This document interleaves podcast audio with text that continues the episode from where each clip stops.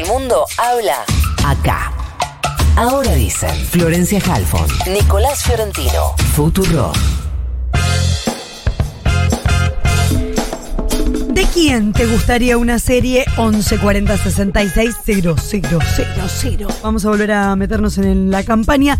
Vamos a volver a hablar porque hablamos con él antes de las paso con Martín Tetas, candidato a diputado nacional de la Ciudad de Buenos Aires por Juntos por el Cambio. Martín, buenos días. Florencia Halfon te saluda. ¿Cómo te va? Hola Florencia, buen día. ¿Cómo estás? Bien, gracias por atendernos. Bueno, gracias por el llamado. ¿Te está gustando hacer campaña?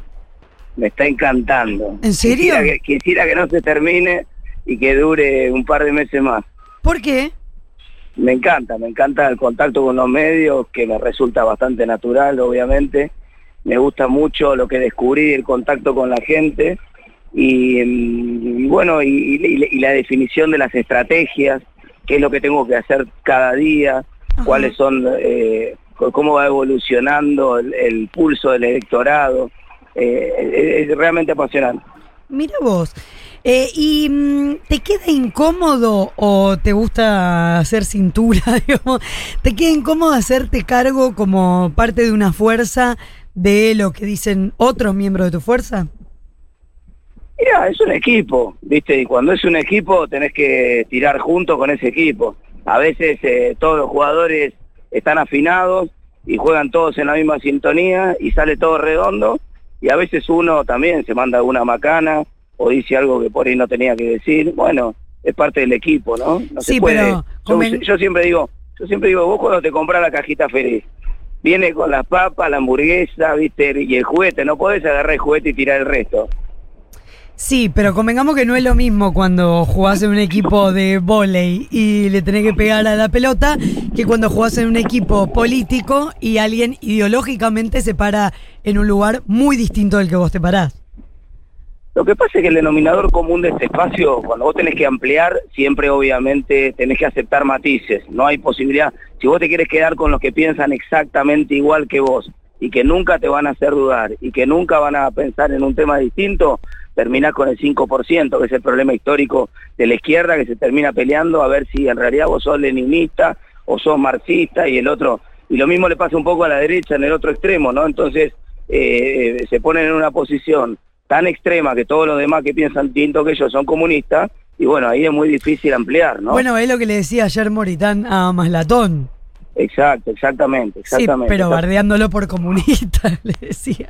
Bueno, pero que, pero que justamente lo de Maslatón es insólito, ¿no? Que Maslatón quiera, eh, primero, primero es una falta de respeto tratar de, de- al resto de los que piensan distinto de vos de comunistas.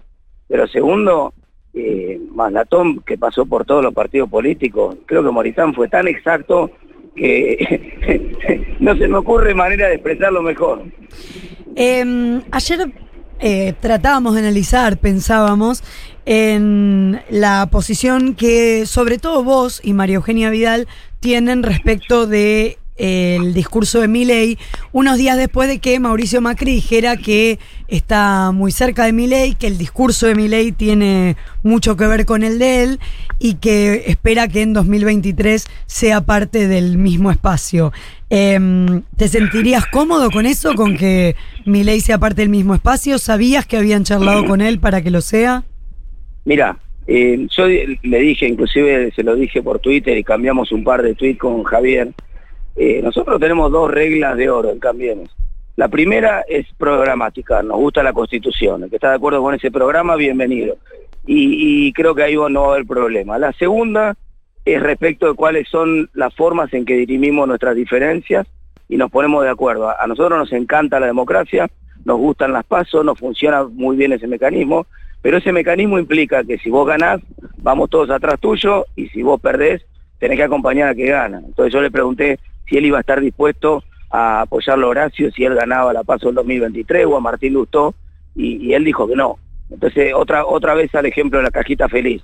Vamos, yo eh, se lo digo a mi nene cada vez que lo llevo a ya saben a dónde, que no voy a decir la marca, y lo, y, lo, y lo que pasa es que se quieren quedar con el juguete y tirar la hamburguesa y la papa frita, pero viene todo junto. Eh, ¿Qué tal, Martín? Nico Fiorentino te saluda. Quería lleva- llevarte para otro lado, pero eh, me, me quedé con esto, la, la discusión de hacia dónde ampliar o hasta cuánto eh, ampliar, porque vos dijiste el límite de la Constitución es un límite amplísimo, eh, amplísimo en términos políticos y eh, incluso, incluso en los casos de Milei o de Spert, eh, incluso muchas veces trascienden eso. Por ejemplo, Milei propuso dinamitar el Banco Central. Yo no sé hasta qué punto eso no está reñido con la Constitución. Sí, lo, que di- dice Alberdi claramente es que la política monetaria no puede depender del Poder Ejecutivo. Él había aprendido de la experiencia absolutista de Rosas en la provincia de Buenos Aires y por eso, a propósito, le saca al Poder Ejecutivo las cuatro facultades económicas más importantes, que son la de emitir dinero, la de fijar impuestos, la de determinar los gastos y la de colocar deuda. Las cuatro funciones esas, Alberti se las saca al Ejecutivo y se las da al Legislativo. Sí. Entonces es el Congreso el, que, el encargado de la política monetaria. Yo creo que eh, eh, eh, dinamitar el Banco Central quiere decir, en, en síntesis, dolarizar la economía o algo por el estilo. Y no, no me parece necesariamente incompatible con la Constitución, más allá de que yo no estoy de acuerdo. Se ha explicado por qué eso no es una buena idea, lo he escrito varias veces en, algunas, en algunos ámbitos académicos y en otros de divulgación también. Sí. Es una pésima idea. Si hay que explicar tanto, Martín, y yo, nosotros igual te agradecemos mucho que vos siempre estés dispuesto a, a responder todo, pero si hay que explicar tanto, y si en términos políticos lo que se habla es de dinamitar el Banco Central y no de la interpretación de la Constitución de Alberdi, es porque en realidad se busca un efectismo político, me parece, que, que incluso puede ser hasta peligroso eh, en términos justamente de esos límites que marca la Constitución. Bueno, por eso, eh, ahí están las dos, las dos cosas que marcaba yo, ¿no? Ujú. Si vos eh, moderás tus posiciones y decís, sí, yo estoy de acuerdo con el programa de la Constitución, y si vos eh, estás de acuerdo con cuál es la estrategia que tiene Cambiemos para dirimir sus disputas internas, sos bienvenido. Eh, Martín, en las eh, siempre se habló del relato del quillerismo. A mí en términos personales la palabra relato no me parece que todo lo, todas las fuerzas políticas tienen que tener un relato, una narrativa, una forma de explicarse. Después me parece que lo determinante es si lo que se dice está eh, tiene mayor o menor apego a la verdad. Eh, en el caso de, de- del, del gobierno de Mauricio Macri y ese relato, eh, ¿Vos qué crees que pasó con la plata de eh, el FMI? ¿Se fue a pagar deuda, como dijo Macri al principio de año, o se fue a eh, evitar que se vayan los bancos privados de la Argentina, como dijo Macri esta semana? Eh, primero, el- la definición de relato, yo cuando hablo del relato kirchnerista lo hablo en términos de la CLO, ¿no? ¿Qué quiere decir? Que hay determinados agrupamientos que no responden a razones ideológicas porque serían incompatibles, o no podés juntar a Bernie con Frederick bajo un paraguas ideológico común, entonces los tenés que juntar bajo un paraguas de corte emocional. Sí. Y esa es la narrativa que no- normalmente se llama relato. Ahora, eh, es- eso es otra cosa diferente. Lo, lo de- lo del fondo que vos me planteás es muy claro. Basta mirar los números de evolución de la deuda pública en el 2018 y en 2019. Mucha gente no lo sabe, pero la deuda no aumentó en 2018 y 2019 cuando el fondo prestó 44 mil millones. Si eso se hubiera usado y hubiera quedado, se hubiera fugado o alguna alternativa, la deuda hubiera subido 44 mil millones, pero no subió un solo dólar. ¿Por qué? Porque esencialmente se usó para pagar otros vencimientos. Entonces se cambió de acreedor. Teníamos un montón de vencimientos de deuda privada y mm, tomamos esa deuda al fondo para pagar esos vencimientos. Ahora le, debemos al fondo en vez de deberle a un montón de privados, pero el total de deuda que tenemos es el mismo que antes. Y ahí, eh, eh, con respecto a la deuda, eh, Ay, se coltó. se cortó. Pero va a volver. Andan mal las telecomunicaciones. Sé que va a volver. Hay que, ¿sabes qué hay que hacer? ¿Qué? Hay que privatizar los servicios públicos, porque mira cómo funcionan. Están privatizados, Nicolás. Ah, boluda, ¿en serio? Sí. Sí. Yo pensé que con eso ya, mm, medio que me, me dijeron, no, ¿Querés lo privatizás y va. ¿Y si lo estatizamos? Y va. No, no, Y es, no. no es una posibilidad. Vamos a preguntarle a. Tetaz qué piensa si lo, privat- si lo Eh, estatizamos. No me. Capaz se copa, ¿eh? Eh, ¿Puede ser? Puede Porque ser. si no anda nunca. Ahí está, ¿está Martín ahí? Sí, estoy, estoy. Martín, es la segunda vez en, no sé, 10 días creo que nos pasa que se corta una llamada al aire. ¿Estás para que estaticemos las compañías telefónicas? Mira, eh, yo quiero cosas que funcionen, soy pragmático en ese sentido, así que si vos me mostrás un modelo de gestión que funciona, Bien. me cuesta ver en, en- en gestión pública, empresas públicas que estén funcionando, que no sean eh, proyectos tecnológicos públicos privados como INVAP o alguna cosa así. En general, las empresas públicas telefónicas no dejaron un buen ejemplo y, hoy tampoco lo están dejando el resto de las empresas eh, públicas que manejan negocios que podrían ser privados. Martín, quiero, eh, si vos me lo permitís, ¿no? hacer un poco de abuso de esto que vos haces de prestarte a responder preguntas de un gobierno que es cierto, no, no perteneciste, pero tengo, tengo como dos grandes eh, incógnitas respecto a justamente esto. ¿Cómo se explica desde Juntos por el Cambio, fuerza a la que sigue integras, lo que, eh, lo que fue la gestión económica del gobierno de Mauricio Macri? La, quien encabeza la lista que, a la que vos pertenecés, María Eugenia Vidal, en el debate de porteño, cuando le preguntaron cómo iba a ser el gobierno de Macri en caso de ganar en 2019 para pagar el crédito con el FMI, dijo que eh, se iba a recuperar la confianza y se iba a eh, tomar crédito con el sector privado en mejores condiciones que el FMI. Ahí se me crean dos dudas. Una, como, ¿se iba a tomar más deuda para pagar más deuda? La primera. Y la segunda es, ¿no era que las mejores condiciones las daba el FMI? Sí, claramente eh, se toma deuda para pagar deuda, así se pagan todas las deudas en el mundo. Lo contrario sería suponer que lo vas a pagar con recursos propios y eso implica suponer un sacrificio muy grande para toda la gente. Se llama técnicamente rolear la deuda, eso es una cosa habitual, los países no es como pensar que las empresas tienen pasivo cero. Es una palabra que no tienen pasivo cero tampoco. Lo que hacen es esencialmente pagar la deuda con nueva deuda. Segundo, respecto a las condiciones, eh, obviamente cuando se, cuando se dio esa situación del fondo, la deuda con el fondo era la más barata. Pagaba tasas de 4% cuando Argentina se venía endeudando al 6%. Hoy el financiamiento en el mundo está muy barato, está regalado porque el mundo emitió un montón de dólares o de euros en Europa, por, esencialmente por la pandemia, entonces las tasas de interés del mundo quedaron por el piso. Y tenés a Perú, por ejemplo, que tampoco es institucionalmente suiza, consiguiendo, colocando deuda al 2,5%, ¿no? Pero, pero eso, eso fue después, o sea, si, si la estrategia era tomar, eh, si la estrategia era eh, pagar tomando, endeudándose, endeudándose con, en bono, digamos, con el sector privado, es una decisión previo a la pandemia. O sea, si eso fue previo a las elecciones, la pandemia la conocimos en 2020. Mira, eh, el Fondo o sea, en 2019, perdón, para que quede claro, eh, perdón, Martín, para que quede claro, en 2019 las condiciones que vos decís que ahora hay de tomar eh, deuda eh, no estaban. No, no, no estaban. Ahora, el Fondo Monetario es normalmente una, una ambulancia, para decirlo de alguna manera, ¿no? Es una condición de emergencia a la cual vos vas cuando se te cierra el financiamiento del resto del mundo, que fue lo que pasó en el 2018 en condiciones normales vos luego cancelás ese compromiso con el fondo que te restringe en un montón de, posibilidades de política económica, por ejemplo, en cómo manejar tu reserva, y entonces ahí tomás el resto de deuda en el, financiamiento del sector privado. En condiciones normales, habitualmente la deuda del fondo es más barata que la del resto del mundo, pero impone condiciones, por eso los países tratan de usarla solamente como un caso de emergencia, ¿no? ¿Crees que el gobierno va a arreglar antes de marzo?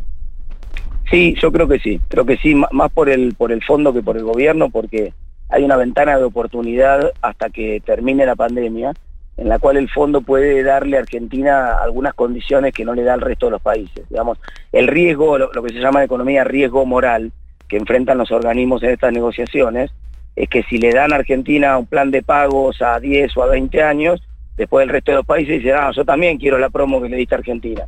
Entonces, para, para evitar ese comportamiento de riesgo moral, normalmente le piden a los países una serie de reformas para darle esos préstamos de facilidades extendidas. Es poco probable que Argentina se comprometa a una serie de reformas eh, en este gobierno, por lo menos, y entonces, pero, pero sin embargo, la oportunidad de la pandemia abre una ventana como para que el fondo diga, bueno, se lo, le damos la promo, pero por las condiciones excepcionales de la pandemia, porque ningún país puede pagar en estas condiciones de pandemia. Eh, decías hace no mucho, hace más o menos un mes, que fantasías con ser presidente. ¿En, en lo inmediato? O sea, ¿estás para una interna pronto? no, no, no. No, fue una, pregunta de, Juanita, que ella fue la que me preguntó a mí si fantaseaba con ser presidente, y yo dije que sí, que y creo que probablemente no, pero eh, eh, muchas de las personas que se meten en política lo hacen como, como lo hago yo para con, el compromiso de transformar la Argentina y, y, se me cruza, por supuesto, en la cabeza que eventualmente pueda hacerlo desde una responsabilidad más grande que la de diputado nacional. Eso no quiere decir ni que yo tenga un proyecto claro con una fecha, ni que estoy en, competencia, ni que estoy en carrera. Por ahora no. Eh, Martín, te hago eh, al menos la, última de mi parte. ¿Qué tiene que ver con la convocatoria al diálogo que se eh, lanzó desde el gobierno en campaña. Eh, aclaro, eh, aclaro eso. Eh, desde Juntos por el Cambio se, rechazó eh, taxativamente esa, mm, esa posibilidad. La pregunta entonces es, ¿y cómo se hace? Primero, nunca hubo ningún llamado de ningún de ningún sector del gobierno se, a se dijo públicamente perdón Martín se dijo públicamente que se iba a dar de poder a selección pantomima de pantomima de convocatoria pública en el medio de la campaña Así no se hacen las convocatorias. Te, ahorré la aclaración de la campaña y lo dije, lo dije yo. claro, no, existió ninguna convocatoria, estamos hablando de algo que es, hipotético, no existió ninguna convocatoria. Dentro de la hipótesis, suponiendo que, efectivamente Massa o, el presidente o alguien del gobierno hace alguna convocatoria después de las elecciones, hay una constitución nacional. el espacio de diálogo es el Congreso y nosotros damos por bienvenida la convocatoria y nos, estamos dispuestos a discutir cualquiera de los proyectos de ley que el gobierno tenga si quiere cambiar. Pero no te digo. Ya está, que ya sea cargo Entel, que vuelva Entel. Que vuelva Entel. Ahí, Ahí va. Ahí está, Fuera del espacio de Congreso no. Pero, eh, Martín, a ver, eh, vos sos un, eh, tenés, una, tenés una trayectoria militante, pertenece a la política. Vos sabés que existen, que el diálogo político no siempre está marcado en, en esencias institucionales. en el Congreso está la, la Cámara de Diputados, es la representación del el pueblo según proporción de población por provincia. En el Senado está la representación de la provincia. Digo, ahí hay actores que forman parte de la política que no están, no están los grupos económicos, no están los sindicatos, no están los medios de comunicación. Eh, te digo esto porque eh, incluso el propio Mauricio Macri en mayo de 2019, desde Vaca Muerta, convocaba a un diálogo con eh, que participen actores de la política, convocó después de ganar las elecciones de medio término en 2017 a los consensos básicos en el CSK. Digo porque en, limitarlo al, al Congreso, primero es solo un acuerdo de partidos políticos, a lo sumo va a ser solo un acuerdo de partidos políticos. Ah, es que era muy buena la pregunta. Me parece que por ahí era eso. Es que está perdiendo señal, creo. Sí, puede ser eso. Por ahí está contestando, eso es lo peor. Está contestando, me parece que es como que se escucha una cosa ahí. Ah. Em, ya estaba difícil. Me parece que estaba muy complicado. Sí. Em, había, había una, intentamos una más, ¿sí? Para, para una última pregunta. Eh, Voy a, cerrar como, como empezaba la nota, pero estoy solamente estirando a ver si vuelve a aparecer. Para. Mm, ahí está. Eh, quédate quieto, Martín. Perfecto, ustedes. A vos nos escuchás, nosotros a vos no. Eh, quería. decía, déjame contestar sí, sí, sí, por favor. Sí. te decía que yo no veo ningún lugar de la Constitución donde hable de que las decisiones se tienen que tomar por las corporaciones que sí tienen algún poder en la Argentina. Más bien creo que la Constitución es muy clara en que no hay ninguna corporación por encima de la voluntad del pueblo y que esa voluntad del pueblo se refleja en el Congreso. No, no, realmente, no, pero además me llama la atención el timing de la convocatoria, ¿no? Una cosa es si el gobierno hubiera, cuando ganó en el 2019, con todo el poder político, entendía que trascendía lo que había sido el resultado de las urnas y que tenía que convocar a otros espacios a discutir y que quería eh, decidir en base a consensos, hubiera tenido otra razonabilidad. Este, este llamado de masa, o que lo hace, insisto, públicamente, porque en todo caso a nosotros nunca nos llamó, pero ese, ese, ese, esa pantomima pública más bien suena a manotazo de abogado de alguien que está perdiendo poder. Y lo que ciertamente va a pasar, más allá de los partidos políticos, lo que ciertamente va a pasar después de esta elección, es que el Poder Ejecutivo va a perder mucho poder en la Argentina por fortuna, y lo va a ganar el Congreso.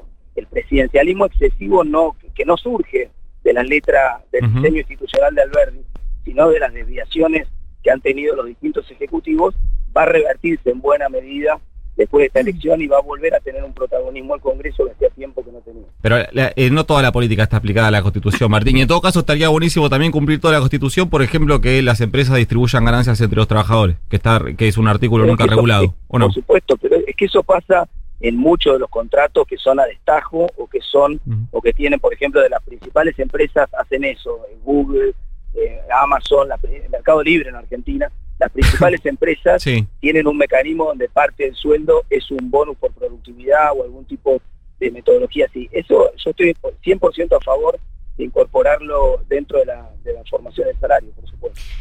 Martín, empezaba esta nota preguntándote si te quedaba incómodo hacerte cargo de cosas que opinan en tu propia fuerza y que no tienen que ver con tu pensamiento.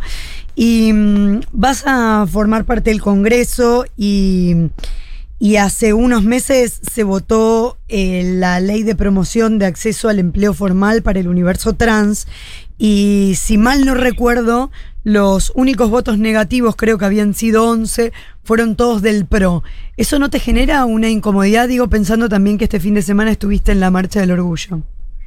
Mira, yo creo que hay que hacer, eh, creo en las medidas afirmativas para lograr eh, igualdad y para reducir cualquier forma de discriminación en Argentina, en primer lugar.